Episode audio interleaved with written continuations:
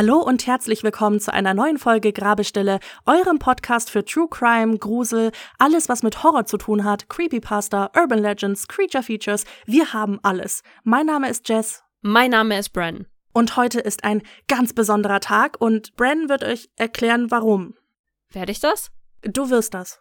Ich werde euch erklären, warum heute ein besonderer Tag ist. Äh. Ähm. Heute ist ein mega besonderer Tag, weil ich habe heute entschieden, dass meine Katze heute all die Liebe, die sie verdient hat, bekommen sollte. Und ich rufe jetzt jeden Katzenbesitzer da draußen dazu auf, dass ihr jetzt direkt eure Katze holt und erstmal mit denen kuschelt. Und wenn die nicht kuscheln wollen, dann kriegen die Leckerlis. Wunderbar, genau das habe ich mir vorgestellt. Und zur Feier des heutigen Tages gibt es eine Zuhörerfolge. Oh mein Gott, eine Zuhörerfolge! eine Zuhörerfolge! Erinnert ihr euch daran, wie ich mal gesagt habe, dass Zuhörerfolgen so eine Sache für ganz spezielle Anlässe ist und nicht einfach mal zwischendrin kommen sollen? Ja, scratch that. nee, nein, du hast mir natürlich sehr spontan dabei ausgeholfen, um mir einen Grund zu geben, eine Zuhörerfolge zu machen. Heute ist internationaler, inoffizieller, hab deine Katze noch lieber, als du sonst ohnehin schon tust, Tag. Ja, genau. Und sicherlich haben jetzt die Katzenbesitzer alle angefordert, dass wir deswegen eine Zuhörerfolge machen. Absolut. Bei der nächsten Zuhörerfolge ist dann einfach internationaler, inoffizieller, hab alle anderen Haustiere noch viel, viel lieber, als du es ohnehin schon tust, Tag. Genau, aber die Katzen müssen obviously zuerst kommen. Ja, natürlich. Die haben einen ganz besonderen Stellenwert. Ja. Aber bevor wir da genauer drauf eingehen, Bran, was trinkst du denn heute? Das ist super, dass du fragst. Ich trinke tatsächlich heute in meinem coolen Holy Shaker Holy Eistee. Und zwar, äh, ich bin jedes Mal, frage ich mich, wie man das ausspricht. Ich glaube, es ist Acai. Ich glaube, es ist Acai. Acai? Ja, ich glaube, da ist so ein Akzent auf dem I noch drauf, ne? Also Acai Hibiskus-Tee. Ich feiere diesen Tee so hart, ganz ehrlich. Ich trinke seit Wochen nur den Tee. Aber nochmal kurz zur Erinnerung, äh, falls ihr es vergessen habt oder noch nicht wisst. Die Holy-Produkte sind komplett zuckerfrei, sind ohne Taurin und ohne künstliche Aromen oder Farben. Also, die sehen schon immer krass farbig aus, aber da sind tatsächlich keine künstlichen Farben drin. Je nach Pack kostet Holy dann außerdem nur zwischen 60 und 80 Cent pro 0,5 Liter. Geht also auch nicht so auf den Geldbeutel, vor allem wenn man den etwas leichter mischt, so wie Jess und ich das machen. Liebe ich. Also ich nehme eigentlich immer ungefähr die Hälfte von dem, was auf der Verpackung steht, einfach weil der sowieso schon so einen starken Eigengeschmack hat. Hm, ich auch, ja. Und wenn du schon dabei bist, möchte ich auch nur kurz erwähnen, dass der Pfirsicheistee wieder aufgestockt ist. Der war jetzt eine ganze Zeit lang ausverkauft, einfach weil er super geil ist. Es gibt übrigens auch neue Probierpakete, nämlich das Eistee-Probierpaket, wo von den sieben Sorten je zweimal ein Päckchen drin ist. Und das Mixed-Probierpaket, da sind von den sieben Energy Drink Flavors und von den sieben Eistee Flavors die Päckchen drin. Weißt du, vielleicht muss ich mir doch noch mal so ein Probierpaket holen. Vielleicht solltest du das. Und ich weiß, vielleicht sind wir nicht so überzeugend, weil, naja, von uns, wir könnten ja eine unobjektive Meinung über das Ganze haben, aber Bran wird euch jetzt mal sagen, was die Community dazu gesagt hat. Die liebe Diana schreibt nämlich, ich bin ein Werbeopfer und habe beide Probierpackungen bestellt. Natürlich habe ich direkt Blaubeer-Kokosnuss probiert und finde ihn lecker. Ja, und dann hatten wir noch ein weiteres Review von Mondkind und zwar, ich trinke schon super lange Holy Eistees und finde die mega geil, kann ich nur zustimmen. Vor allem den mit Pfirsich. Die Energy Drinks habe ich noch nicht probiert, aber das muss ich jetzt definitiv. Absolut, ich kann wie gesagt Raspberry Raptor empfehlen bei den Energies. Ich glaube, von allen, die ich probiert habe, ist das immer noch mein Favorite. Ich mag aber Strawberry Shark auch sehr, muss ich sagen. Das stimmt, der ist auch richtig geil. Also, falls ihr euch jetzt dazu entscheidet, Holy zu probieren und es noch nie vorher getan habt, dann nehmt den Code Grabestille5, denn für Neukunden gibt es mit diesem Code 5 Euro Rabatt und damit könnt ihr euch zum Beispiel eines der Probierpakete holen. Das kostet dann nur noch 14,99 mit den 5 Euro Abzug. Falls ihr aber schon Holy probiert habt und gerne nochmal bestellen wollt, dann könnt ihr mit dem Code Grabesstille 10% Rabatt auf euren Einkauf bekommen. Also einfach die 5 dann weglassen am Ende und dann kriegt ihr die 10% Rabatt. Genau, und wie gesagt, das sind Empfehlungen von uns, aber auch von der Community tatsächlich. Und die wird euch ja wohl nicht anlügen, ne? Naja, du kennst die Psychos, Bren. Naja, aber es sind Grabestille Certified Psychos, das geht dann schon. Es stimmt. Mir fällt gerade ein. Wir hätten am Anfang vielleicht sagen sollen, dass das Werbung ist. Ähm, Werbung. Ach, hoppala. Ups. Es tut uns leid, wir sind noch ein bisschen neu in der ganzen Sache. Holy, vielen Dank, dass ihr euch mit uns in Kontakt gesetzt habt. Wir freuen uns auf jeden Fall darauf, noch mehr von euch zu hören, ob ihr Holy mögt, was ihr an Holy mögt, etc. Ich glaube, ich werde dann bei Spotify wieder so ein QA-Ding aufmachen. Dann könnt ihr uns das schreiben und dann können wir vielleicht in der nächsten Folge drüber reden, was ihr darüber gesagt habt. Perfekt. Wie viele Teeblätter gibst du denn deinem Holy Tee? Ich gebe meinem Holy Tee, weißt du, ich würde dem schon 9 von 10 geben. Uh, nice. Doch, schon, weil ich trinke, also wie gesagt, ich trinke ja seit Wochen praktisch nur diesen Tee. Und ähm, ich fühle mich auch gar nicht so schlecht dabei, weil da ist ja, wie gesagt, kein Zucker drin. das ist ein sehr guter Ansatz, ja. Ja, ne? Weil ich brauche auch ein bisschen mehr als Wasser. Und dann bin ich so, ja, ja, das hat Geschmack dann. Was trinkst du eigentlich Gutes? Ich trinke heute wieder einen warmen Tee.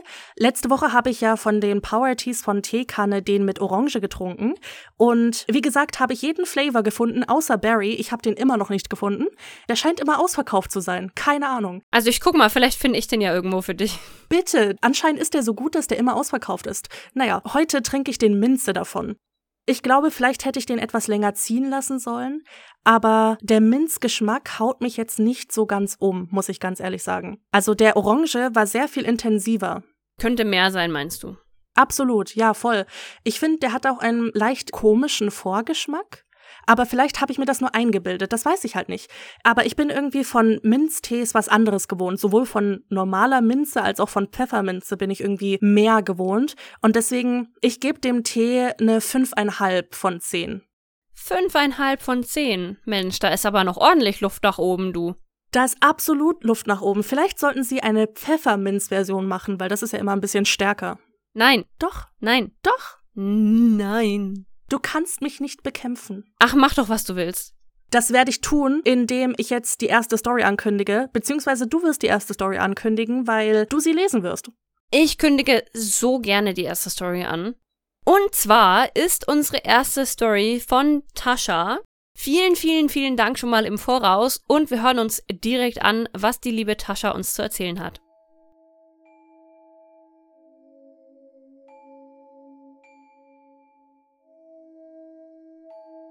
Hey Jess und Bren, ich verfolge euren Podcast schon länger und wollte vorab nur kurz sagen, dass ihr wirklich super Arbeit leistet und ich es liebe, euch dabei zuzuhören. Also, ich liege gerade im Bett und mir ist da was passiert, weshalb ich dachte, ich schreibe euch mal. Vielleicht ist es nicht so gruselig wie die Geschichten, die ihr sonst bekommt, aber mir hat es schon einen ganz schönen Schauer eingejagt.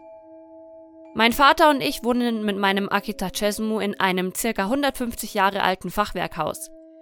Es gibt öfter mal knarzende Geräusche von sich, ob's nun die Mäuse auf dem Dachboden sind oder wer weiß was. Alles Geräusche, an die man sich gewöhnt hat. Mein Zimmer liegt hinten im Haus im Erdgeschoss. Dahinter ist nur noch eine überdachte Terrasse, ein großer Garten und dann kommt ein Feld. Ich habe eine alte große Fensterfront, die nur einfach verglast ist und deshalb bei jedem Windzug etwas wackelt. Zählt auch zu den Geräuschen, an die man sich gewöhnt, die auch mein Hund kennt.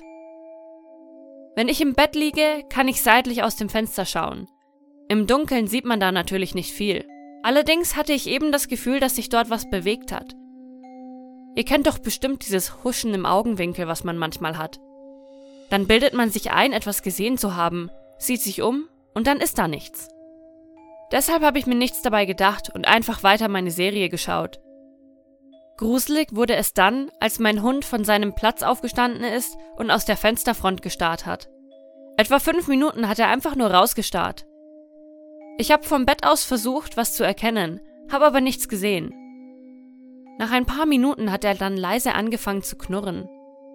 Ihr müsst dazu wissen, dass mein Hund eigentlich sehr stumm ist. Er bellt nur, wenn er jemanden Fremden hört, und knurren tut er sowieso gar nicht. Das ist auch das, was mir eine Gänsehaut beschert hat. Manchmal haben wir Wildkaninchen im Garten, welche er durch die Scheibe anstarrt, aber selbst dann kommt kein Knurren, maximal ein Winseln. Kurz darauf ist er in die Stube gegangen, wo er aus der Glastür in die gleiche Richtung gucken kann. Ich bin ihm gefolgt, hab wieder versucht, was zu sehen, aber da war nichts. Ich bin dann ohne ihn auch kurz aus der Tür gegangen und hab nachgeschaut. Nichts. Und trotzdem hat er weiter rausgestarrt und geknurrt. Mittlerweile knurrt er zwar nicht mehr, läuft aber zwischen der Stube und meinem Zimmer hin und her. Starrt immer ein paar Minuten raus, bevor er wieder wechselt. Dagegen bin ich wieder ins Bett gegangen, aber ich schaue immer noch alle zwei Minuten zur Fensterfront, in der Angst, dort irgendwen oder irgendwas zu sehen. Hoffentlich bleibt es dabei, dass da nichts ist. Jedenfalls sehe ich nichts von dem, was mein Hund sieht. Naja, ich wünsche euch noch einen schönen Morgen, Mittag, Abend und freue mich schon auf die nächste Folge. Liebe Grüße, Tascha.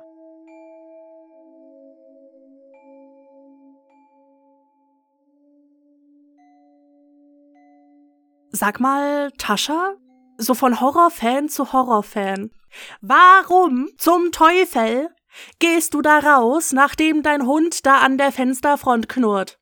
Weißt du, ich kann da nichts dazu sagen, außer, ähm, liebe Tascha, ich hoffe, du erlebst die nächste Folge. Das Ding ist, diese Geschichte haben wir jetzt schon vor einer Weile bekommen. Tascha, wir hoffen, dass du die Folgen darauf mittlerweile schon erlebt hast. Ja, ich hoffe, du hattest immer einen schönen Morgen, Mittag, Abend.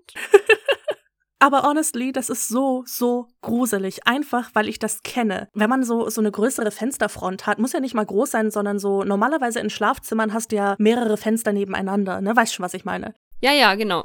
Und wenn es dann Nacht ist und du hast drinnen das Licht an, das ist halt einfach tiefe Mitternachtsschwärze da draußen. Du siehst nichts von drinnen. Aber jeder, der draußen steht, kann dich sehen, wenn drin das Licht an ist. Und das finde ich gruselig. Ich hasse das so hart, weißt du? Also ich glaube ja ganz fest daran, dass Tiere halt Sachen sehen, die wir nicht sehen. Und ähm, weißt du, wenn meine Katze irgendwo ins Nichts starrt, nee, nee, nee, nee, ich gehe dann da weg.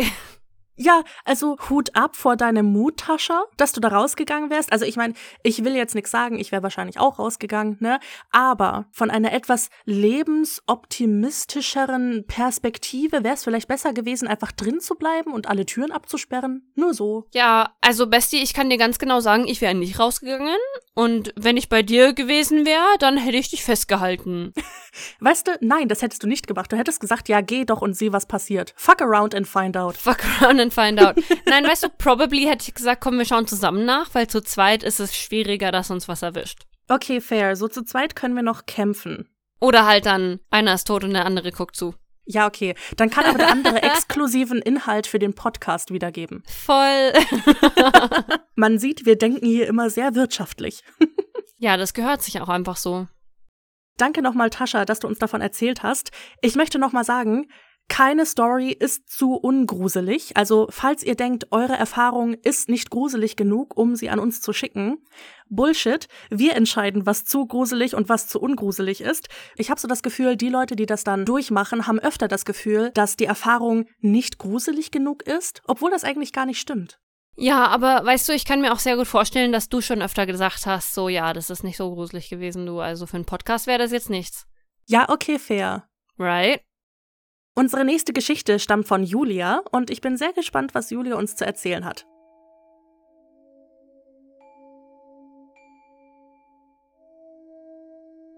Ich schreibe einfach mal drauf los, denn als ich klein war, sind schon creepy Sachen passiert. Wie jedes Kind hatte ich Angst im Dunkeln und hatte somit auch ein Nachtlicht. Dieses war schon einige Jahre in Gebrauch von mir und meiner Schwester. Irgendwann hatte es dann einen Wackelkontakt und hat nur noch rumgeflackert, also weg mit dem Ding. Dann fing alles an. Ich habe oder hatte schon immer eine blühende Fantasie und glaubte auch damals an Geister. Ich habe jede Nacht ein Atmen in meinem Schrank gehört. Es war nicht meines. Natürlich war ich zu ängstlich, um nachzuschauen, also unter die Decke, wo mich nichts kriegen kann. Das war eine der Sachen, die mir passiert sind. Wenn ich so zurückdenke, glaube ich, dass ich eine Art Schlafparalyse hatte. Ich konnte mich nicht bewegen und habe gespürt, wie sich jemand auf meine Matratze neben meine Beine gesetzt hat. Ich war so zwischen sieben und neun zu diesem Zeitpunkt. Eine Sache, die passiert ist, als ich schon etwas älter war, so zwischen 16 und 17 ungefähr, ist, dass mein Opa versucht hat, mit mir durch ein altes Radio zu kommunizieren. Zumindest glaube ich das. Nachdem mein Opa gestorben ist, ist meine Oma in ein Pflegeheim gezogen und wir haben das Haus ausgeräumt. Von dort habe ich ein Weckerradio mitgenommen. Es war relativ alt, aber es hat mich geweckt. Jedoch nicht immer um 6 Uhr mit meinem Lieblingsradiosender, der immer eingestellt war, sondern manchmal auch mitten in der Nacht mit einem Rauschen, bei dem man manchmal Wörter herausgehört hat. Nach vielem Machen habe ich gesagt, Opa, alles ist gut. Wir wissen, du bist im Himmel. Oma ist sicher, wir besuchen sie immer. Nach diesem Tag war alles leise, nur noch der normale Weckruf. Nach dem Ganzen hat meine Oma dann in den letzten Phasen ihres Lebens immer wieder gesagt, dass der Opa bei ihr ist. Sie hört und riecht ihn. Ich hoffe, ihr könnt damit etwas anfangen. Wenn nicht, auch gut, dass ich es mal jemandem sagen konnte. Ich liebe euren Podcast. Weiter so.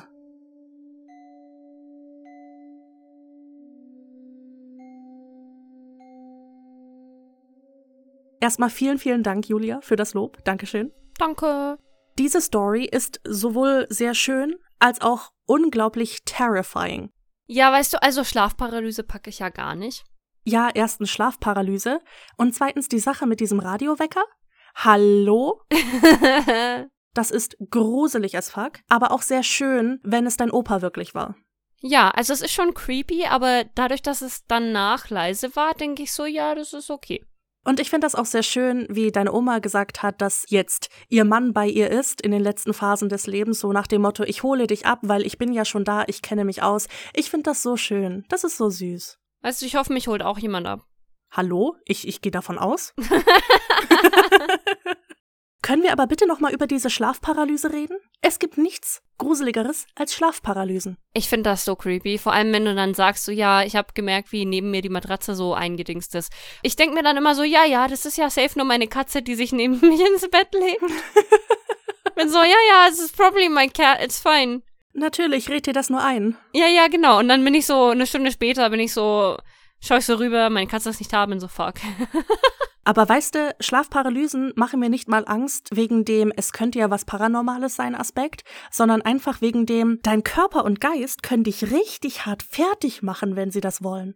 Wir tun einfach mal so, als würden die das nicht wollen.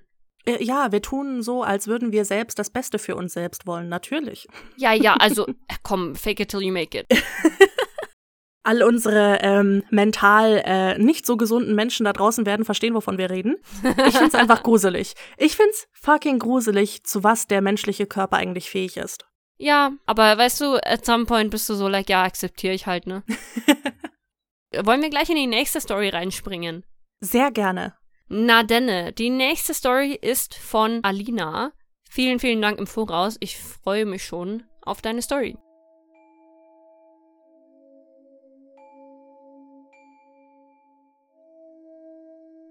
Hallo Bren, hallo Jess. Wo soll ich anfangen? Also vielleicht sollte ich zuerst erwähnen, dass ich gerade den südafrikanischen Räubusch-Tee mit Vanille trinke, welcher, by the way, sehr gut schmeckt. Obwohl ihr mich gefühlt in jeder Folge als Psychopath darstellt, ja, ich bin einer dieser Menschen, der bei der letzten Folge anfängt, einen Podcast zu hören.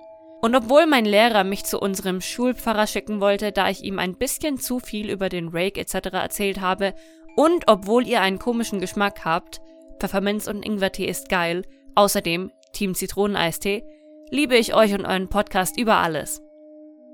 Jetzt möchte ich aber zum eigentlichen Grund kommen, aus dem ich euch schreibe. Mir und meinem Freund ist neulich ein gruseliger Zufall beim Hören eures Podcasts passiert. Vorab, mein Freund ist kein Podcasthörer.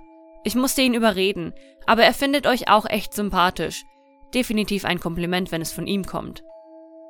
Auf jeden Fall saßen wir gerade in meinem Auto. Es war dunkel und wir haben Sushi auf irgendeinem Parkplatz gegessen. Es war 0.13 Uhr und wir haben gerade die Folge 15, La Llorona, gehört. Bei 8 Minuten und 4 Sekunden habt ihr darüber geredet, dass bei euch gleichzeitig das Licht geflackert hat. Genau in derselben Sekunde ist bei uns das Licht im Auto ausgegangen. Das Licht war auf Dauer angestellt. Das war auf jeden Fall echt gruselig, so nachts allein auf einem großen Parkplatz. Ich hoffe, ich konnte euch mit meiner Nachricht den Tag verschönern. Bleibt so wie ihr seid und ich freue mich auf weitere tolle Folgen von euch. Liebe Grüße, eure Lynn. Spaß, ich heiße Alina, wollte euch nur noch mal kurz an Lynn erinnern.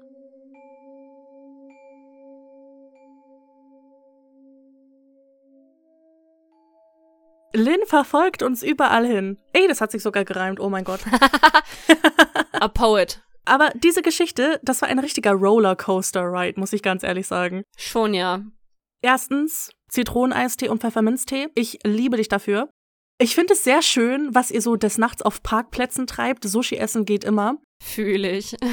ich hatte es schon wieder vergessen, was während der La Llorona-Folge passiert ist. Das ist ja schon ewig her. Aber nachdem ich das jetzt gehört habe, ist es wieder in meinem Kopf und auch wie mein Herz einfach aufgehört hat zu schlagen, als das Licht geflackert hat und Same. wir dann so ziemlich gleichzeitig gesagt haben, oh, mein Licht hat gerade geflackert. Und dann die Stille danach. Ja, schön. Das ist ja gar nicht creepy, ne? Überhaupt nicht, nein. Das führt mich aber zu der Frage, ob noch weiteren Hörern mal irgendwas Komisches während dem Hören von Grabestille passiert ist. Das würde mich echt mal interessieren. Weißt du, ich kann es mir nicht vorstellen, dass es dem nicht so sein sollte. Voll, wir haben jetzt so viele Folgen. Irgendwann muss ja mal was passiert sein, oder? Auch wenn es einfach nur ein Zufall ist. Safe. Wer weiß, lasst es uns wissen und wir springen gleich rüber zur nächsten Geschichte. Unsere nächste Geschichte kommt von Niki und Niki verfolgt uns schon seit einer ganzen Weile. Ja, ich habe jetzt wieder mit Absicht verfolgt gesagt, damit du dann dich darüber aufregen kannst, dass ich verfolgt gesagt habe. Muss so. Niki schreibt.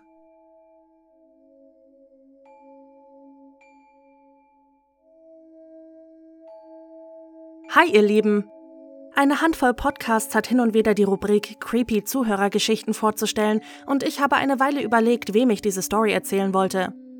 Und dann kamt ihr, irgendwann kurz vor eurer Candle Cove Folge, in meine Ohren geflogen und nach den ganzen Community Creeps will ich jetzt bei euch mein mehr oder weniger creepy Erlebnis erzählen. Mein vorheriges Auto war ein Smart Roadster Coupé. Warum das wichtig ist? Das Auto war undicht, was, wie ich später herausgefunden habe, ein bekanntes Problem von diesem Modell ist. Wie gesagt, war mein Auto also undicht und hatte deswegen das ein oder andere Elektronikproblem. Als 2019 meine Oma gestorben ist, die wir bis zu ihrem Tod zu Hause gepflegt haben, bat mich meine Mutter, mein Auto umzustellen, damit der Leichenwagen besser vor unserem Haus parken konnte. Aus irgendeinem Grund habe ich dann auf das Display geschaut und die Uhr zeigte 6 Uhr an, obwohl wir eigentlich gegen 12 Uhr hatten. Später errechnete der Arzt den ungefähren Todeszeitpunkt meiner Mutter auf circa 6 Uhr. Das heißt also, dass sich die Uhr in meinem Auto, als meine Oma gestorben ist, auf Null gesetzt hat. Mit den technischen Problemen, die mein Auto sowieso hatte, würde es sich eigentlich ganz leicht erklären lassen. Aber warum ist es ausgerechnet dann passiert? Einige Jahre zuvor ist etwas Ähnliches mit der großen Uhr passiert, die wir in unserem Wohnzimmer haben. Es ist so eine Uhr mit einem mechanischen Uhrwerk, welches man aufzieht und dieses dann eine Weile läuft. So eine Uhr kann zu jedem zufälligen Zeitpunkt wegen ihrer Mechanik stehen bleiben. Aber warum ist die Uhr gerade in der Nacht stehen geblieben, als meine Großtante damals im Krankenhaus verstorben war? So, das waren die Erlebnisse. Eventuell nicht ganz so creepy wie die anderen Stories, aber trotzdem erzählenswert. Macht weiter so, euer Podcast ist einfach super toll. Eure Niki. Bessie, was meinst du mit nicht ganz so creepy, ha? also ich finde sowas voll creepy. Übel, die ganze Sache mit den Uhren, das ist sass. Da, ich vertraue da nicht drauf. Uhren sind eh immer so ein, so, ein, so ein Thema in so Supernatural Stories oder so, ne? Es wird so viel auf Uhren basiert, weißt du? Und auch mit diesen, wenn halt so die Uhr tickt und dann ist Mitternacht und ja, weißt schon, was ich meine? Und dass halt dann auch Uhren dann einfach stehen bleiben, wenn Leute sterben. Und ich finde das so weird und das wäre halt schon einfach ein krasser Zufall, wenn das halt zweimal passiert. Was mich an solchen Uhrengeschichten am meisten abgruselt, ist eigentlich, dass das so eine prominente Sache ist. Also es ist jetzt nicht so, als hätte man noch nie davon gehört, dass Uhren zu bestimmten Zeiten stehen bleiben, weil manche Dinge passieren. Da muss doch irgendwas dahinter sein. Safe. Weißt du, am, am Ende gibt es irgendwie so einen, so einen Zeitgott, der ist so, hm, ja, also da halte ich jetzt mal die Uhr an. das könnte sein, wer weiß, wer weiß. Ich finde, das ist halt auch so eine krasse Symbolik. Also ich glaube, deswegen wird auch so in Filmen und allgemein Horrormedien gerne mit Uhren gearbeitet. Gleich schon wieder Gänsehaut. Ja, vor allem, weil da halt auch ganz oft damit gearbeitet wird, dass den Leuten halt die Zeit davonläuft, sozusagen, ne? Ja, voll, da kann man richtig was draus machen. Keine Ahnung, ich finde Zeit allgemein sehr verdächtig you know? Einfach, weil irgendjemand vor was ich wie vielen Millionen Jahren hat gesagt, heute ist Dienstag, 18 Uhr. und daran haben sich dann irgendwie alle gehalten. Alle waren so, okay. Wir vertrauen darauf, dass sich seitdem einfach niemand verzählt hat. Klar, du kannst mir sagen, dass heute Sonntag ist, ne? Vertraue ich nicht drauf. Wer weiß, wer sich vielleicht irgendwann im Laufe der Jahrhunderte verzählt hat und heute ist eigentlich Donnerstag oder so.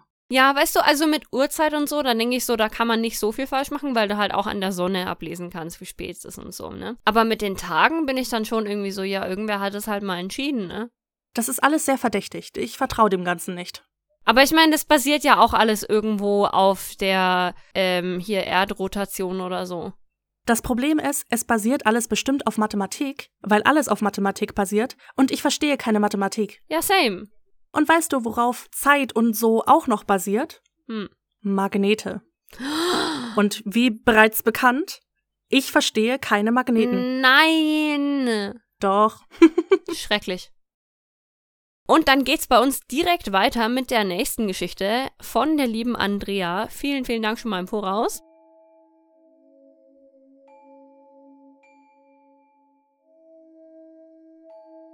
Hallo Jess, hallo Bren. Ich habe einige Geschichten für euch. Ohne langes Gerede. Ich bin einer eurer Psychos mit Spezialbereich Sadismus und Masochismus.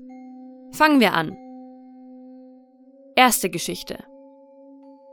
2001. Für Galina Ivanovic, geboren Smetana, Popov, begann der Tag wie immer. Mit ihrem neuen Partner lebte sie noch nicht zusammen, mit ihrem noch Ehemann jedoch auch nicht mehr, aber ihre damals 21-jährige Tochter mit ihrem Freund und ihr 18-jähriger Sohn lebten mit ihr in dem kleinen Haus in Küstennähe. Nach dem Aufstehen am Morgen hatte sie mit ihrem Zwillingsbruder Wladimir telefoniert. Er war dieses Jahr mit seiner Frau und der 17-jährigen Vika ausgewandert. Ach, ihre Nichte. Eine wirklich charismatische und temperamentvolle junge Frau. Sie selbst hatte braune Haare, doch Vika hatte wie ihre Großmutter rote Haare. Ihre Tochter hatte auch rote Haare. Sie hat Nastja am Telefon noch schöne Grüße ausgerichtet und sie dann zur Arbeit in einem Autohaus entlassen. Galina selbst bereitete sich darauf vor, zu ihrem Job als Sekretärin zu gehen. Sie machte ihrem Sohn das Essen für die Mittagspause fertig und stieg in ihr Auto. Dieses Auto wurde später an der Grenze gefunden, allerdings gestohlen und komplett ausgeräumt. Galina selbst war spurlos verschwunden, kein einziges Lebenszeichen. Einige Monate später wurde eine tote Frau gefunden, bei welcher der Verdacht darauf lag, dass es Galina war. Dieser Verdacht war jedoch falsch und die Frau war eine zuvor vermisste Sexworkerin. Noch immer gab es kein einziges Lebenszeichen von Galina. Kein Lebenszeichen bis zum 12. September 2022. An diesem Tag hatte ihre Tochter einen Anruf bekommen. Sie war an ihr Handy gegangen und eine Frau sagte nur den Satz, Bald kommt er nach Hause. Das an sich war ja nicht so merkwürdig, wenn man die aktuelle Situation in unserem Heimatland betrachtete. Allerdings bekamen wir in den frühen Morgenstunden noch einen Anruf. Das Pflegeheim meines Opas. Denn Galina und Wladimir teilten sich nicht nur ein Zimmer, eine Mutter und gemeinsames Blut, sondern auch ein gemeinsames Geburtsdatum. Galina ist nämlich die Zwillingsschwester meines Opas. Am 12. September 22 verstarb mein Opa. Zweite Geschichte. Es war Juli, die Nacht von Samstag auf Sonntag, und ich hatte einen Albtraum. Normalerweise kann ich mich nicht an Träume erinnern, denn bei mir ist es so, dass ich, wenn ich denn mal einschlafen sollte, mindestens sieben Stunden lang tiefsten Winterschlaf halte, beziehungsweise vegetationsartig in einem komatösen Nahtodzustand völlig weg bin. Einmal hatte meine Mutter besorgt versucht, mich aufzuwecken, weil der Feuermelder wegen der leeren Batterie losging, doch ich bin einfach nicht aufgewacht. Als ich Sonntagmorgen aufwachte, war es ein richtiger Scheißtag. Der Traum, dass meiner Oma die Zähne ausfallen und sie daraufhin stirbt, war nur der Anfang. Aber das Schlimmste war, als ich am Nachmittag vom Joggen kam und meine Mutter mir verkündete, dass die drei Brüder, mein Vater und seine zwei Geschwister, bei meiner Oma im Krankenhaus waren. Meine Oma, Jahrgang 1940, hatte einen schweren Schlaganfall, bei dem ein Zentimeter Hirnhaut beschädigt wurde. Sie überlebte den Schicksalsschlag zum Glück, ist jetzt wieder fit und geht wieder mehrmals die Woche eine eineinhalb Kilometer lange Strecke zu ihrem Garten. Aber was dann doch sehr verdächtig war, ist, dass ich dann im Oktober einen sehr speziellen Tag hatte. Ich war am Abend wieder joggen und hatte, da es dunkel war, ein doch eher ungutes Gefühl, als ich zwischen Wald und Fluss lief. Dazu muss man aber sagen, dass ich jeden Stein der Strecke kannte, und auch so bin ich niemand, der gleich vom Schlimmsten ausgeht. Beunruhigend ist jedoch, dass ich in dieser Nacht wieder träumte, und der Traum davon handelte, dass ich meinen Opa Wladimir im Altenheim besuchte und er mit einem blauen Wachsmalstift Tschüss auf ein Blatt schrieb. Am nächsten Morgen rief das Heim an und verkündete, dass es ihnen leid täte, uns die Nachricht über den Tod meines Opas übermitteln zu müssen. Mein Opa war schon länger dement, herz- und krebskrank, also waren wir bereits auf seinen Tod eingestellt. Ja, es ist derselbe Opa wie aus meiner ersten Geschichte. Dritte Geschichte. Da meine Familie sehr religiös ist, entschied ich mich dazu, nach meiner Erstkommunion ministrieren zu gehen. Das erste Mal in meinem zweiten Jahr durfte ich dann bei einer Firmung dabei sein. Bei der Firmung wurde die große Schwester von einem Mädchen aus meiner Klasse gefirmt. Sie saß an der Stirnseite zum Altar und zu Beginn des Gottesdienstes saß definitiv niemand neben ihr. Mitten im Gottesdienst wurde mir vom Weihrauch plötzlich schlecht und als ich zu dem Mädchen sah, saß da ein Mann neben ihr. Dieser Mann hatte eine derartige Ähnlichkeit mit meinem Opa, dass er auch glatt mein Opa hätte sein können, nicht der aus den vorherigen Geschichten. Das einzige Problem an der Sache war, dass mein Opa ein Jahr vor meiner Geburt gestorben war. Der Mann lächelte mich an und nickte mir zu. Das an sich könnte ja nur ein Zufall gewesen sein, oder vielleicht war es einfach eine Person aus der Gegend, die ihm sehr ähnlich sah, selbst wenn ich die meisten Menschen hier schon kannte. Das hatte mir in einer Unterhaltung ein guter Freund vorgeschlagen. Doch als ich die Schwester meiner Klassenkameradin dann fragte, wer da neben ihr gesessen hatte, guckte sie mich nur verständnislos an und fragte, ob ich scherzte. Vierte Geschichte von meiner Mutter.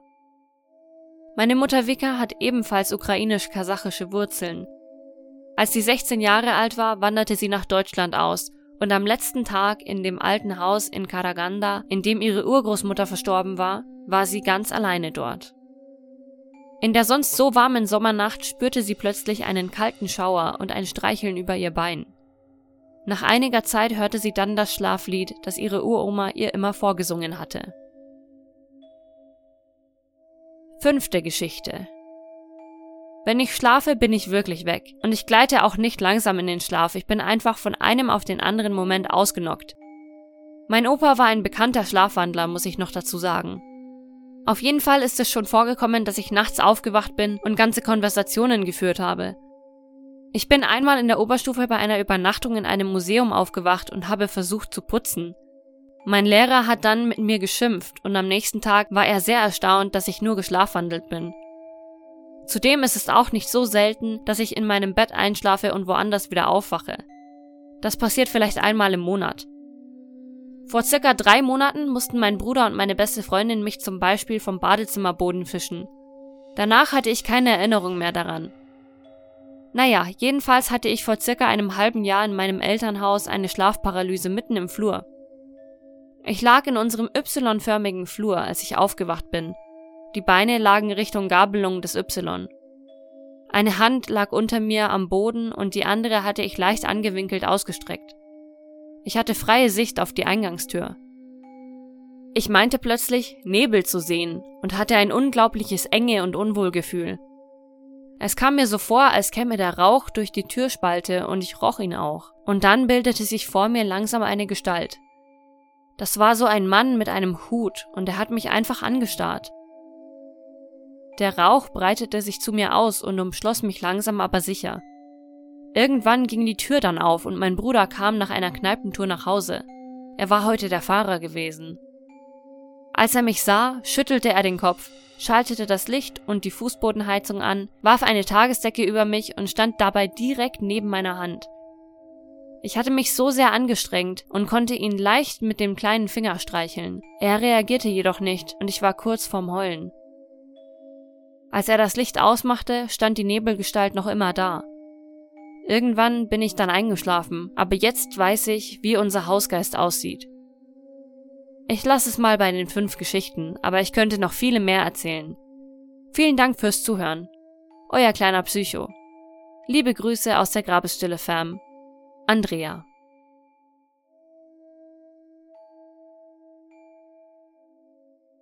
Ich weiß gar nicht, wo ich anfangen soll. Das waren sehr, sehr viele Infos auf einmal. Ich muss sagen, die ersten zwei Geschichten haben mich ein bisschen verwirrt, aber ich bin mittlerweile durchgestiegen und ich finde das sehr gruselig, dass du, Andrea, diese Tode vorgeträumt hast. Ja, das ist weird. I don't like that.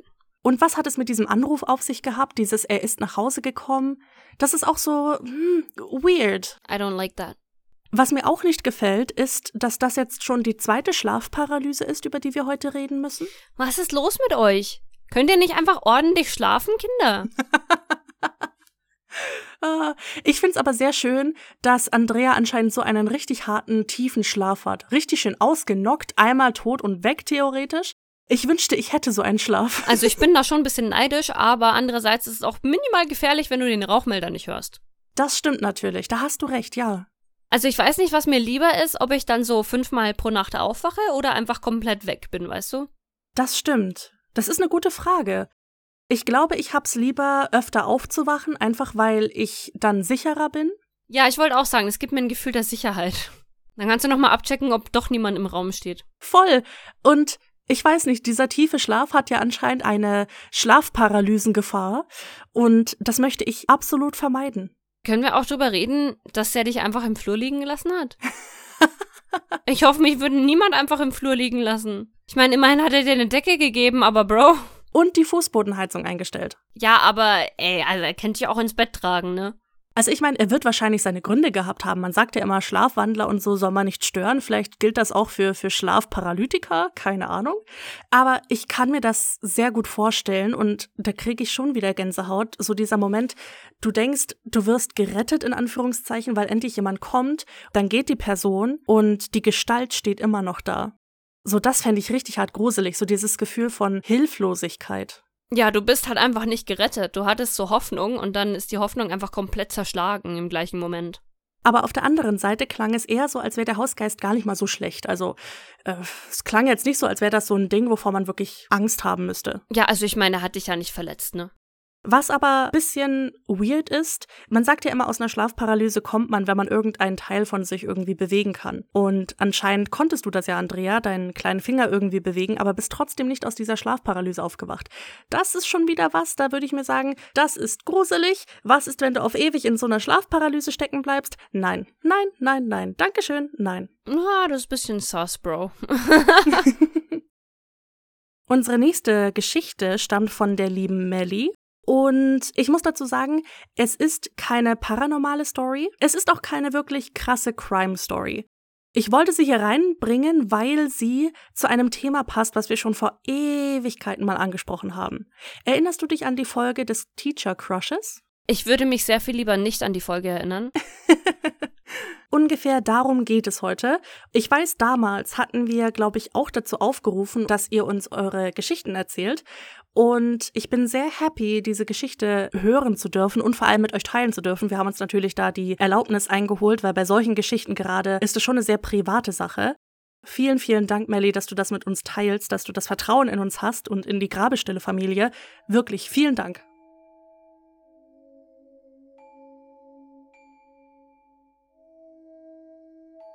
Hallo, ich weiß, dass Folge 27 schon eine ziemlich alte Folge ist, aber ich möchte euch dazu meine Meinung und Erfahrung zum Thema mitteilen, da ich selbst einen Teacher Crush habe. Zuallererst möchte ich klarstellen, dass ich ein 14-jähriges Mädchen bin, das seit der 6. Klasse in meinen Geolehrer verliebt ist. Und ja, es ist definitiv eine Obsession. Keine Ahnung, wo ich anfangen soll.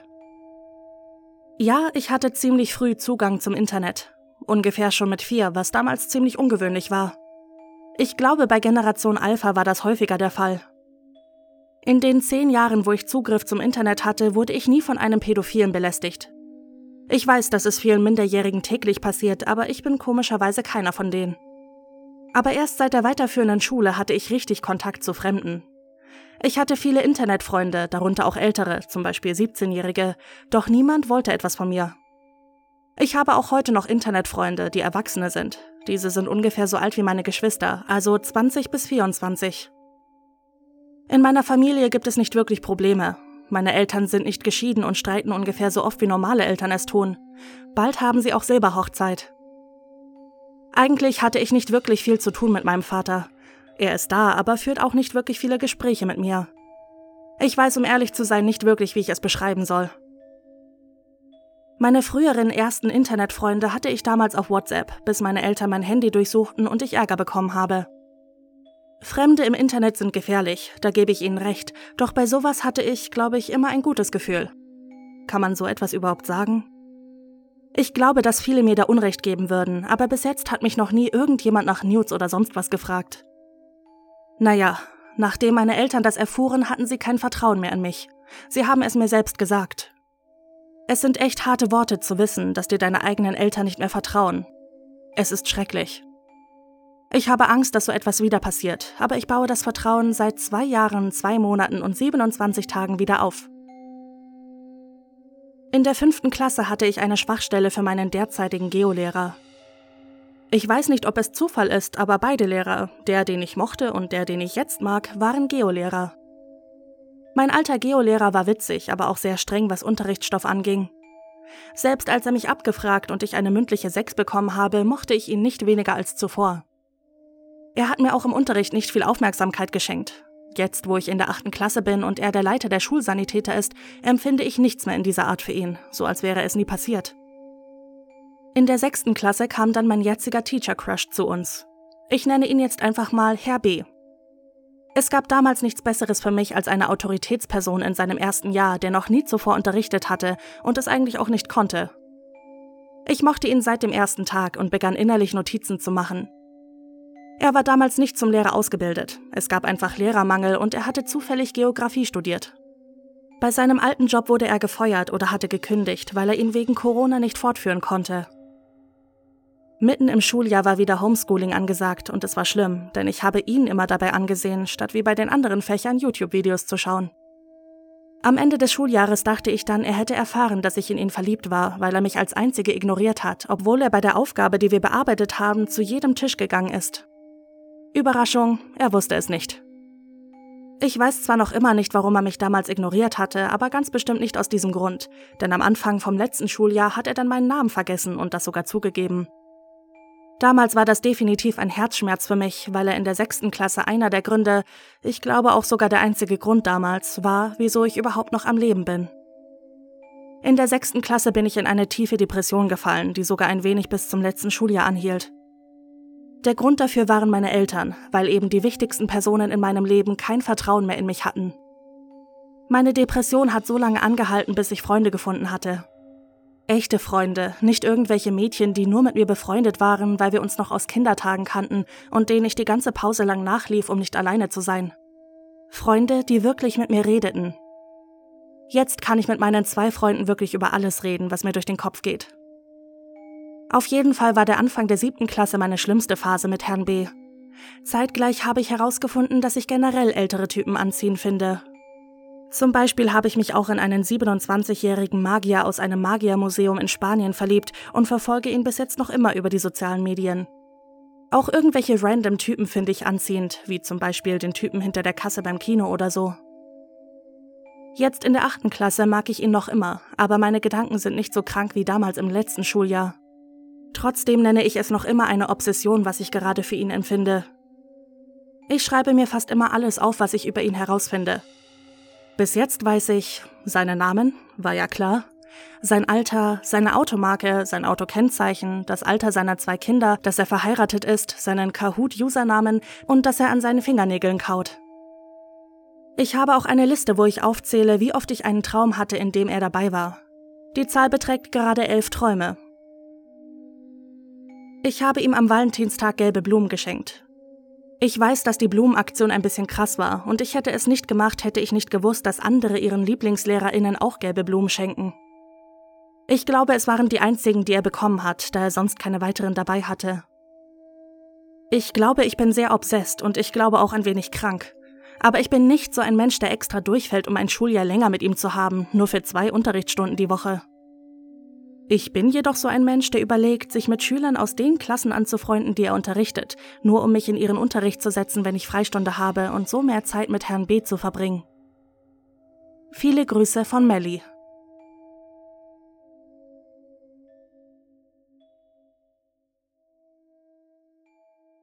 Ich kann nur noch mal sagen, danke Melly, dass du das mit uns geteilt hast, weil das war wirklich ein sehr intimer Einblick in diese Gedankenwelt und ich glaube, es hat bestimmt sehr viel Überwindung gekostet, das wirklich zu teilen und vor allem so öffentlich. Ja, auf jeden Fall. Ähm, vor allem, weil es halt auch so ein sehr umstrittenes Thema ist, ne? Ja, natürlich. Ich finde es auch sehr schön, wie realistisch Melly die ganze Sache sieht. Du weißt, dass das nicht gesundes mentales Verhalten ist, was du da an den Tag legst. Das brauche ich dir nicht sagen. Das ist schon mal der erste Schritt in die richtige Richtung. Genau, also dass du schon sagst, so ja, ich werde jetzt nicht extra durchfallen, ist auf jeden Fall schon mal die richtige Einstellung. Ja, absolut. Wir haben ja in der Folge damals auf jeden Fall eine ganz andere Seite auch gehört, eine, die noch mal ein bisschen extremer krankhaft war. Es ist schon eine Weile her, dass wir diese Story zugeschickt bekommen haben und ich weiß, ich habe damals auch mit Melly so ein bisschen korrespondiert. Ein unglaublich sympathisches Mädchen und ihr so ein paar Tipps versucht zu geben, wie sie mit der Situation vielleicht umgehen kann. Deswegen, ich glaube, das muss ich jetzt nicht mehr tun. Ich wollte diese Geschichte aber teilen. Es ist nämlich ein Unterschied, ob man wirklich sagt, okay, ich habe hier eine Folge mit einer fiktiven Geschichte und tu danach darüber reden, was ich auf Tumblr gefunden habe. Das ist so unpersönlich. Und jetzt zu sehen, dass wirklich einer aus unserer Grabestille-Familie das Ganze miterlebt, durchmacht, ist dann wieder so eine andere Sache. Ja, auf jeden Fall. Da sind wir halt auch irgendwie näher dran, ne? Und wenn ich jetzt das mal aus der anderen Perspektive betrachten darf, so aus der Perspektive des Lehrers, ich finde, die machen einen guten Job, beziehungsweise haben in deinem Fall, Melly, einen guten Job gemacht, weil man hört es ja leider immer öfter, dass Lehrer da vielleicht auch sogar eingehen drauf. Und das ist halt einfach der falsche Ansatz. Und Lehrer sind in der Position, diese Autorität auszunutzen. Dann sind wir schon wieder im Grooming drin. Bist du in den YouTube-Dramen vertieft, die es so gibt aktuell? Null. Es gibt ja gerade dieses ganze Drama um Colleen Ballinger oder Ballinger. Ach so. Ich weiß nicht, wie man ihren Namen ausspricht. Ja, ja, Colleen, ja. Die hat auf jeden Fall auf YouTube diesen alter Ego gehabt, Miranda Sings. Genau, ja, Miranda. Da gehen ja jetzt auch ganz viele Allegations rum, von wegen Grooming und so. Und jetzt gab's ja dieses zehn Minuten lange Ukulele-Apology-Video. Oha, das habe ich nicht mitbekommen. Was? Oh mein Gott. Sie hat ein zehnminütiges Video gemacht. Es ist keine Apology. Überhaupt nicht. Sie betreibt absolutes Victim Blaming und delegiert die ganze Sache, anstatt sie wirklich anzugehen. Und das alles im 2006-Stil mit einer Ukulele als Song. I swear to God, du kannst sowas nicht erfinden. Weißt du, ich glaube, das muss ich mir mal geben. Was ich eigentlich damit sagen möchte, dieses ganze Grooming-Thema ist immer noch so aktuell, wie es nur sein kann.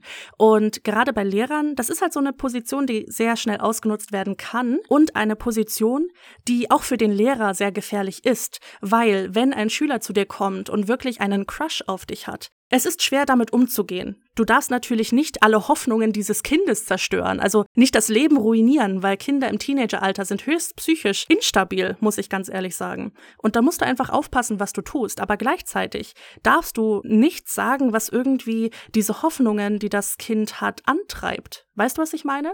Ja, also ist ja sehr schwierig und ich meine, was ich ja auch immer schwierig finde, ist, dass wir haben ja schon öfter festgestellt, dass eben Menschen, die es auf Kinder abgesehen haben, sehr oft in Berufen arbeiten, wo sie viel mit Kindern zu tun haben und du weißt halt nie, woran du an jemandem bist, ne? Ja, wie du schon sagst, das ist sehr gefährlich für, für beide Parteien, sage ich jetzt mal. Absolut, ja. Also als Lehrer, du musst halt wirklich aufpassen, was du tust, was du sagst. Und als Schüler, es hinterlässt halt bleibende Schäden. Und da denken halt viele nicht daran. Mach dich nicht selbst kaputt damit. Ja, genau. Gib uns doch mal ein Update, wie es gerade bei dir aussieht. Wir hatten jetzt auch schon lange keine Korrespondenz mehr, eigentlich seit diese Story eingeflattert ist bei uns. Wie geht's dir? Wie läuft's? Sag uns doch mal Bescheid. Und pass auf dich auf. Gut, gut, dann äh, packen wir es gleich weiter zur nächsten Story. Die ist von unserer lieben Kati.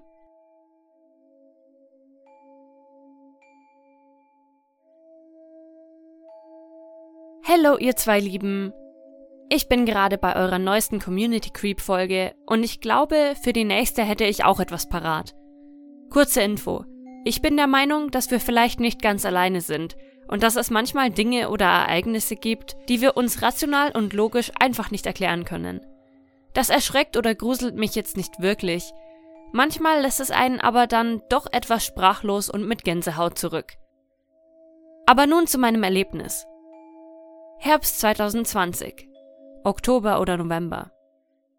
Ich bin ein relativ sportbegeisterter Mensch und vor einigen Jahren habe ich meine Liebe zum Kraftsport entdeckt.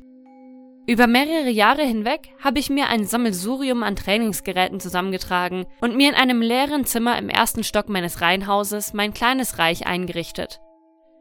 Anfang 2020 eröffnete dann in meinem Ort ein 24-7 Gym und die Mitgliedschaft war im Eröffnungsjahr echt günstig. Also angemeldet und los ging's. So auch an besagtem Morgen im Herbst 2020.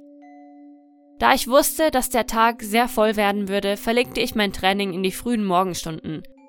Heißt bei mir Tagwache gegen 3 Uhr, dann Training, Duschen und gegen Viertel sechs in der Früh ab zur Arbeit. Ich steckte zu dieser Zeit auch noch mitten in meinem Masterstudium, das Stresslevel war also dementsprechend hoch, wohingegen das Schlafpensum täglich sank. An diesem Morgen machte ich mich halb komatös auf den Weg ins Gym, absolvierte mein Training und fuhr anschließend wieder nach Hause. Und da sah ich es. Oder besser gesagt, mich. Als ich die halbdunkle Einfahrt zu meinem Haus hochfuhr, wanderte mein Blick zu meinem Badezimmerfenster im ersten Stock. Komisch.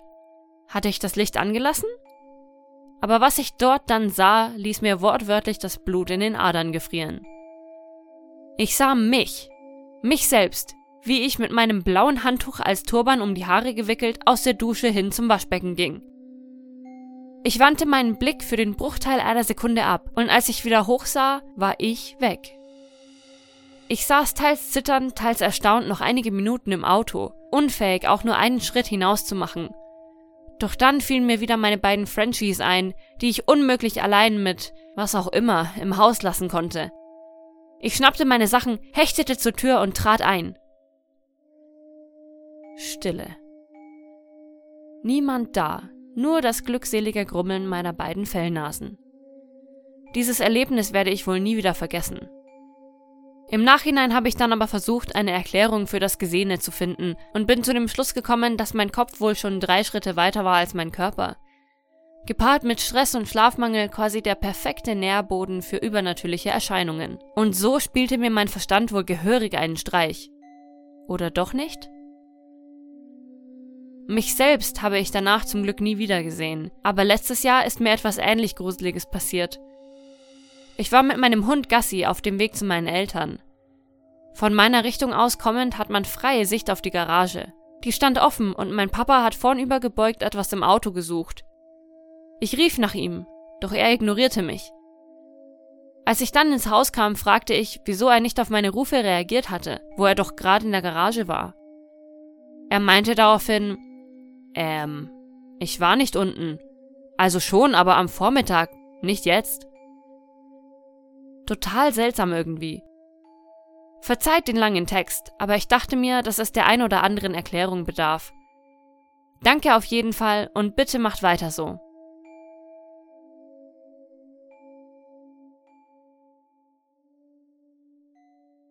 Also, Kati, erstmal, bitte entschuldige dich nicht für deinen langen Text. Wir lieben lange Texte.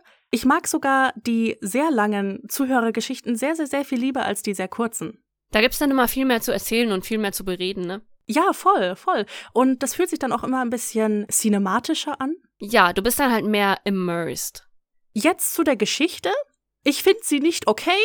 Ich finde sie auch nicht okay, aber ich kann mir das schon irgendwie erklären, dass du halt dir gedacht hast, so ja, okay, ich war gerade im Gym und jetzt gehe ich dann gleich duschen und dann hast du dich halt praktisch schon so vorprojiziert. Ja, okay, aber dann hat sie ja auch, ich sag jetzt mal, den Doppelgänger ihres Vaters in der Garage gesehen, obwohl der da gar nicht war. Also, hm. Den hat sie halt rückprojiziert, ne? rückprojiziert, ja, oh mein Gott.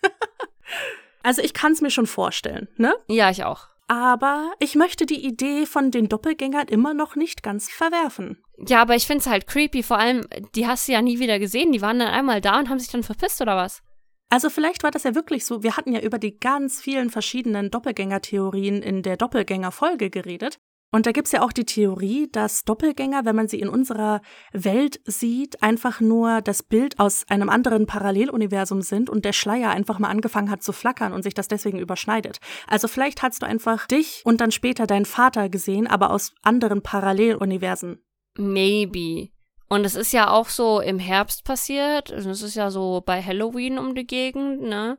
Wer weiß, da ist ja der Schleier sowieso ganz dünn. Genau. Aber eigentlich eher der Schleier zur Totenwelt. Also nicht der zur Parallelwelt, oder? Ja, aber ich weiß ja nicht. Vielleicht ist es ja. Also vielleicht hat man damals irgendwie geglaubt, das ist ja zur Totenwelt und vielleicht ist es ja actually zu Parallelwelten, wo du halt dann vielleicht schon irgendwie gestorben bist oder so. Halt dich fest, Mindblow incoming. Vielleicht ist ja die Totenwelt einfach nur eine Parallelwelt und wenn wir sterben, kommen wir einfach nur in die nächste Parallelwelt.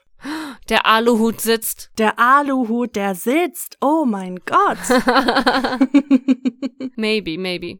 Die Geschichte war auf jeden Fall sehr, sehr creepy. Ich hasse diese ganze Doppelgänger-Sache. Mann, ich auch. Nee, wenn ich mich auf der Straße sehen würde, 10 Meter Abstand.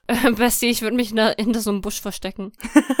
das ist dann dieser Homer Simpson-Meme, der einfach ganz, ganz langsam zurück in den Busch fährt. Das sind dann wir. Mhm, safe.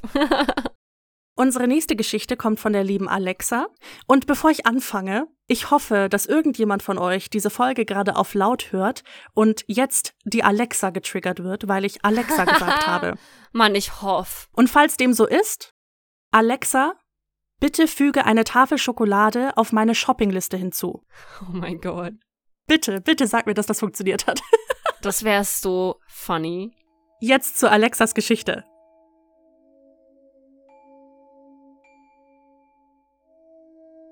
Ich habe jetzt schon öfter mal einen Traum von einem Wesen gehabt. Das erste Mal, als ich zwischen fünf und acht Jahre alt war. Es war immer das gleiche Wesen und immer ein ähnlicher Traum. Normalerweise kann ich mich, nachdem ich den jeweiligen Traum hatte, nur noch an das Monster darin erinnern, außer beim ersten Mal, bei dem ich von ihm geträumt habe. Ich war mit Freunden auf dem Buswendeplatz in der Nähe meines Hauses, als ein großes Krabben, Wurm, Spinnen, Parasitähnliches Vieh auf uns zugekrabbelt ist. Ich weiß auch noch, wie wir vor Angst in das Gebüsch vor meinem Haus gerannt sind und das Wesen dabei beobachtet haben, wie es herumgekrabbelt ist. Hier weiß ich nicht mehr genau, was dann passiert ist. Ich kann mich nur noch daran erinnern, dass die älteste von uns von eben diesem Monster gefressen worden ist. Es war schrecklich mit anzusehen. Meine Mutter stand in dem Traum im Haus und hat uns dabei beobachtet, wie uns die Angst regelrecht gequält hat. So einen ähnlichen Traum mit demselben Monster hatte ich schon oft. Der letzte ist nicht allzu lange her. Es erschreckt mich immer noch, obwohl ich schon ziemlich abgehärtet bin von all den Podcasts, die ich höre und Filme, die ich schaue. Damit ihr euch etwas unter diesem Monster vorstellen könnt, habe ich es gezeichnet. Ich wünsche euch noch viel Spaß und Erfolg mit eurem Podcast. Eure treue Hörerin Alexa.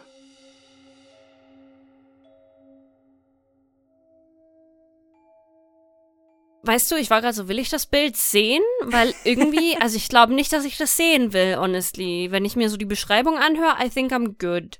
Ja, also äh, man hat mich bei Spinnenparasit ähm, verloren. Ja, ja, mhm. doch, same. Höhe? Gänsehaut? Nein? Nee, nee, nee, lass mal, danke.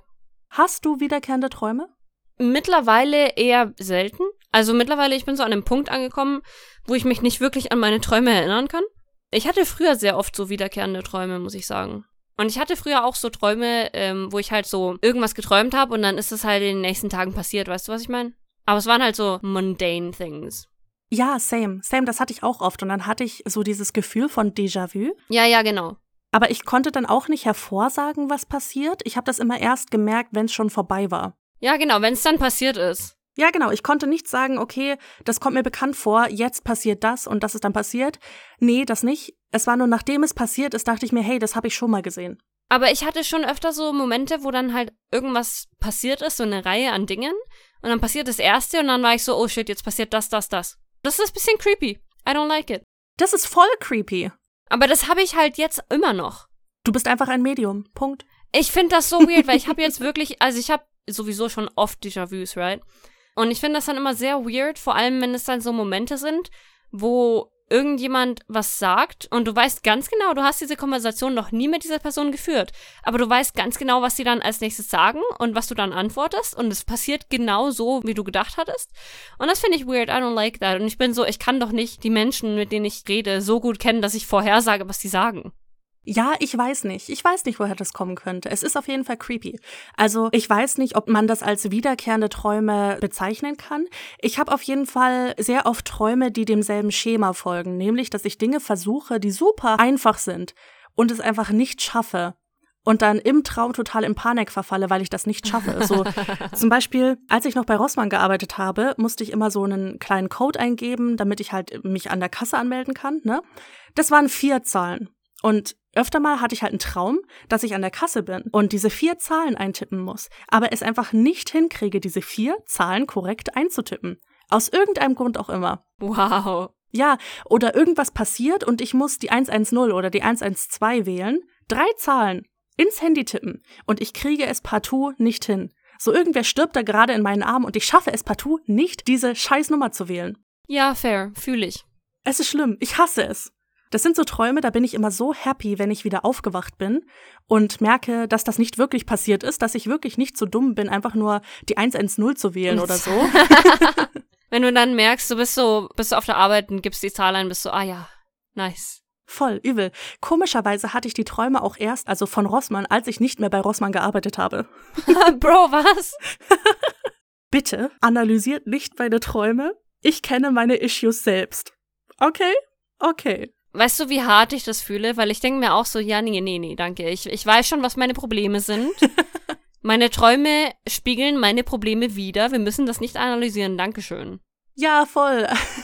Na, dann packen wir es doch direkt mal zu unserer letzten Geschichte für heute. Was sagst du?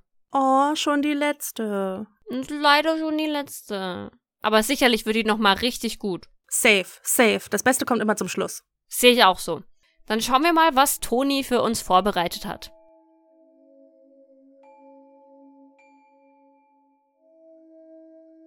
Hallöchen, meine Lieben. Mein Partner und ich lieben euren Podcast wirklich sehr. Aus diesem Grund möchte ich euch zwei creepy Stories aus meinem sehr gruseligen Leben zukommen lassen. Also fangen wir mal an. Als ich noch bei meiner Mutter in einem sehr, sehr kleinen bayerischen Dorf gewohnt hatte, ging ich an einem normalen Sonntagnachmittag bei uns im Wald, der sich direkt neben unserem Haus befindet, mit meinem Hund spazieren. Es war ein schöner Herbsttag und ich hatte richtig Spaß mit meinem Hund Nikita. Wir hatten viel getobt und glücklicherweise war weit und breit niemand zu sehen, da Nikita leider nicht so gut auf fremde Menschen zu sprechen ist und auch mal gerne bellend auf sie zurennt. Als wir in einer Kurve ankamen, schaute ich aufmerksam nach vorne, um zu checken, ob ich sie an die Leine nehmen muss oder eben nicht. Da sah ich ihn. Erst hatte ich gedacht, es sei ein Förster oder Jäger oder so etwas und wollte Nikita abrufen. Aber das musste ich nicht, denn sie kam mit eingezogenem Schwanz auf mich zugerannt. Das war das erste Mal gewesen, dass sie so etwas tat. Nichtsahnend blickte ich wieder in die Richtung, wo ich den Mann gesehen hatte, aber da war niemand mehr. Ich ging weiter vor, um zu sehen, ob er einfach an einem Punkt der Lichtung stand, der nicht mehr in meinem Blickfeld lag. Aber nein, die Lichtung war mucksmäuschenstill. Kein Mensch weit und breit. Und Nikita, immer noch mit eingezogenem Schwanz und leise winselnd hinter mir. Erst dann begann ich zu realisieren, was ich da gerade gesehen hatte. Einen Mann, der in Klamotten dastand, die untypisch für einen Wald waren. Er trug einen Helm und hatte alte, dreckige, etwas zerrissene Kleidung an, die ich persönlich dem Bergbau zuordnen würde. Genau in diesem Moment begann ich zu rennen, in die andere Richtung, bis ich und Nikita wieder auf unserem Grundstück waren. Als mir erstmal klar wurde, was ich gesehen hatte, bekam ich Gänsehaut. Denn unweit meiner gruseligen Sichtung befand sich ein Bergwerk, in dem früher immer mal wieder Menschen ums Leben kamen. Jetzt zu Story Nummer 2. Das Haus, in dem wir wohnen, wurde ca. 1950 gebaut und hat dementsprechend einiges an Geschichte und Leute gesehen. In dem Haus wohnen unten meine Großeltern und oben meine Mutter und ich. Es war ein normaler Dienstag und wir beide mussten früh schlafen gehen, weil ich am nächsten Tag Uni und meine Mutter Frühschicht hatte. Ich lag dann in meinem Bett und war wie jeden Abend noch auf TikTok unterwegs. Es vergingen so circa ein oder zwei Stunden und plötzlich hörte ich einen nur allzu bekannten, echt gruseligen Sound.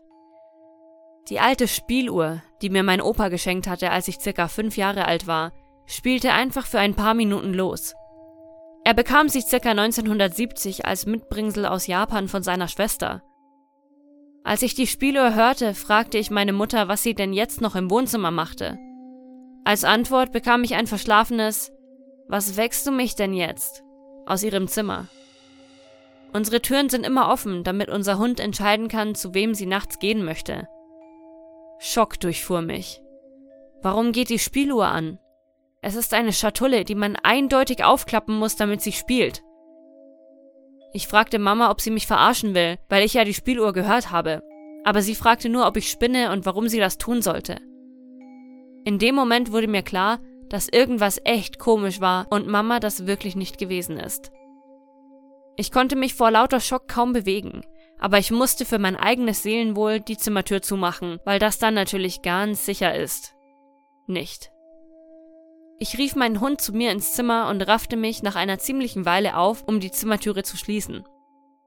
Dann legte ich alle meine Schutzkristalle vor die Tür und hoffte auf das Beste. Kann ja nicht schaden. Da ich am nächsten Tag echt früh aufstehen musste, habe ich das Licht angelassen und versucht zu schlafen. Das klappte, was ein Wunder, natürlich nicht. Nachdem ich dann noch eine ziemlich lange Zeit wach lag, hörte ich auf einmal wieder etwas. Aber diesmal nicht die Spieluhr, sondern ein nicht allzu leises dreimaliges Klopfen an meiner Türe. Wieder einmal durchfuhr mich der Schock und ich schnellte hoch. Mein Hund starrte in die Richtung der Tür. Erst dachte ich wieder an Mama, aber als ich ihren Namen sagte, kam keine Reaktion. Gar nichts. Wie ihr euch sicher denken könnt, machte ich in dieser Nacht kein Auge mehr zu. Am nächsten Morgen sprach ich dann den Spieluhrvorfall und das Klopfen an, und meine Mutter sagte mir nur, dass sie die Spieluhr auch gehört hatte, aber sie nach unserer kurzen Interaktion wieder eingeschlafen und die ganze Nacht nicht nochmal aufgewacht war. Mir kam im Laufe des Tages wieder eine Story in den Kopf, die ich in irgendeinem englischen Podcast einmal gehört hatte. Negative Entitäten machen sich oftmals durch dreimaliges Klopfen bemerkbar, aber man sollte keinesfalls darauf reagieren oder sie im schlimmsten Fall sogar hereinbitten. Mit diesem Wissen musste ich die letzte Nacht erstmal verarbeiten und war echt froh, danach nichts dergleichen mehr erlebt zu haben. In den folgenden Tagen redete ich mit meinem Opa darüber und er berichtete mir auch etwas ziemlich Krasses. Circa ab 1980 sah er für mehrere Nächte einen Mann mit einem langen Mantel und großem Hut an seinem Bett stehen. Sobald er das Licht anschaltete, war dieser immer weg, und wenn es aus war, sah er ihn wieder. Opa hatte sich damit irgendwie abgefunden und konnte die Gestalt erfolgreich ignorieren. Aber eines Nachts ging auch bei ihm dieselbe Spieluhr in einem anderen Raum an und spielte, trotz geschlossenem Deckel, für ein paar Minuten. Nachdem er dann umzog, war die Entität verschwunden und auch die Spieluhr machte bis zu meinem Vorfall nichts Außergewöhnliches mehr. Das waren ein paar kleine Stories aus meinem Leben. Ich hoffe, ihr könnt damit was anfangen.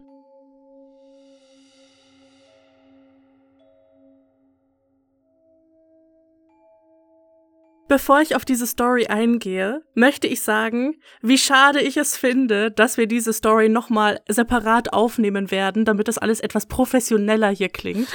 Weil es gibt nichts, nichts, was more entertaining ist, als dir, Brand, dabei zuzuhören, wie du eine Geschichte vorliest, die du wirklich krass gruselig findest. Das war jetzt gerade das Beste, was mir an diesem Tag heute passiert ist. Mann, du hast dich da jetzt köstlich amüsiert drüber. Ich fand das gar nicht lustig. Ich hab mich jetzt so köstlich amüsiert. Oh mein Gott. Ich fand Gott. das nicht okay. Die ganze Geschichte ist nicht okay. ich hatte jetzt wirklich Angst, okay. Für die Hörer eine Info, Bren hat sich jetzt auch öfter mal umgedreht, um zu schauen, ob irgendjemand hinter ihr steht. Mann, ich habe auch gar nicht irgendwie gejammert beim Vorlesen, nein, nein. Nein, überhaupt nicht, überhaupt nicht. Das war auch überhaupt nicht entertaining. Nein. Du kannst ja gerne so ein Snippet noch reinpacken. Outtakes. Schande über mich. Nein, ich verstehe deine Reaktion absolut. Also erstmal angefangen bei der Bergbaugeschichte.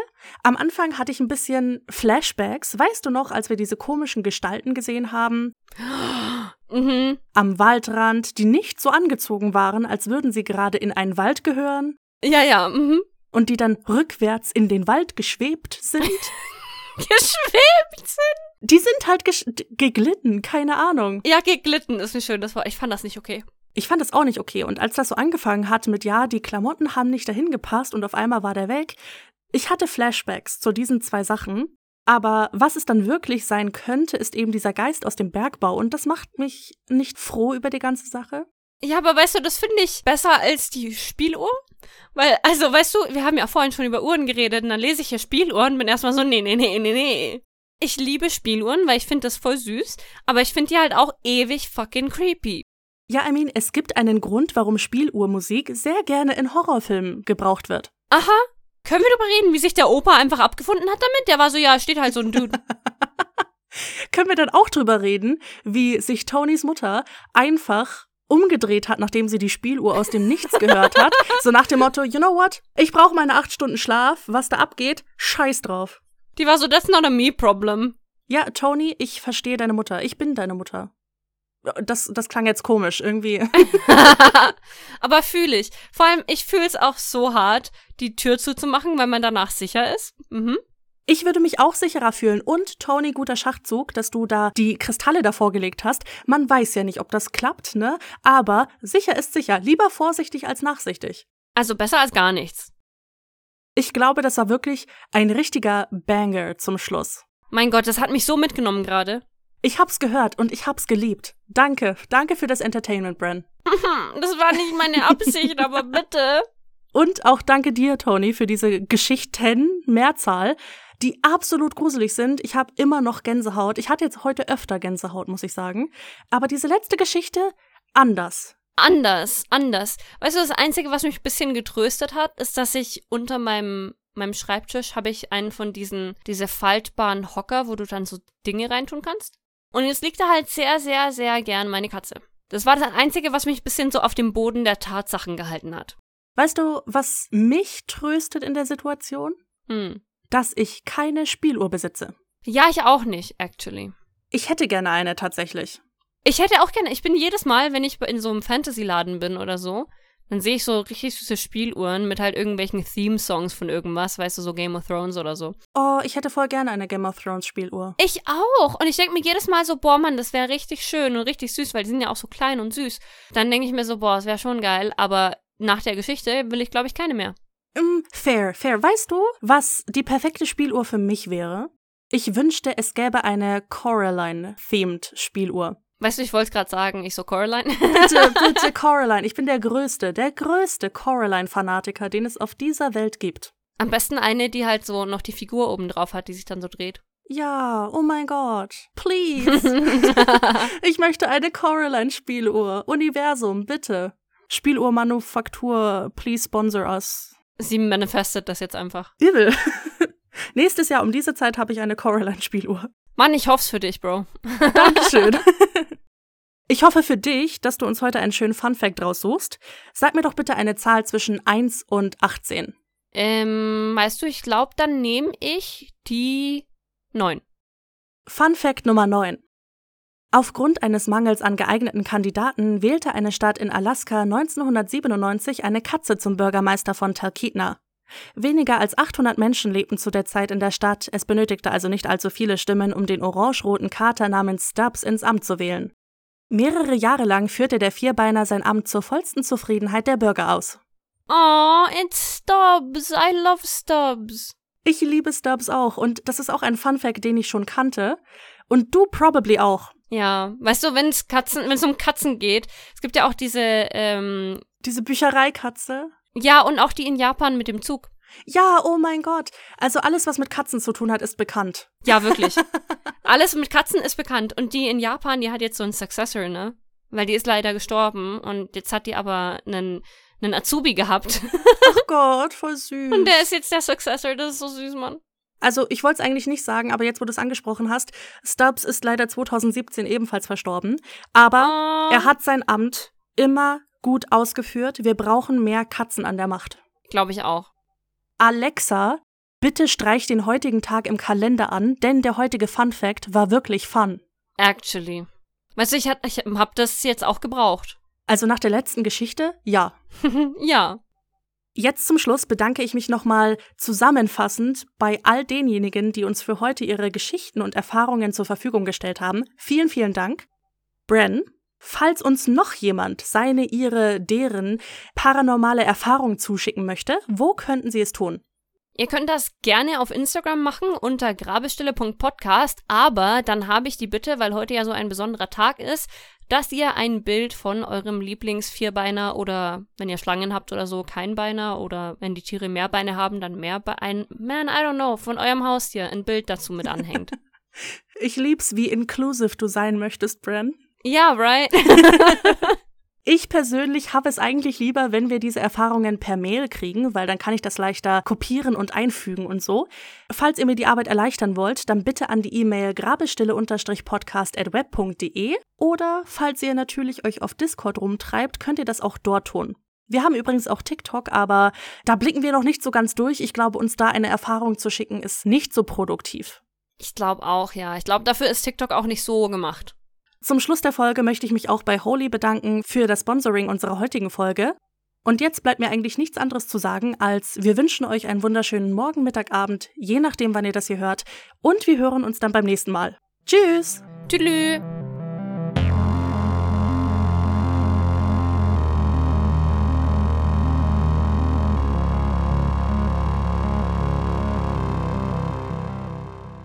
einen echt gruseligen Sound. Die alte Spiel... Nein. Doch. Die alte Spieluhr, die mir mein Opa geschenkt hatte, als ich circa fünf Jahre alt war, spielte einfach für ein paar Minuten los. Er bekam sie circa 1970 als Mitbringsel aus Japan von seiner Schwester. als ich die Spieluhr hörte, fragte ich meine Mutter. Als Antwort bekam ich ein verschlafenes Was wächst du mich denn jetzt? Oh, aus ihrem Zimmer. Unsere Türen sind immer offen, damit unser Hund entscheiden kann, zu wem sie nachts gehen möchte. Oh, ich will das nicht lesen. ich will das nicht lesen. Ah. Schock durchfuhr mich. Warum geht die Spieluhr an?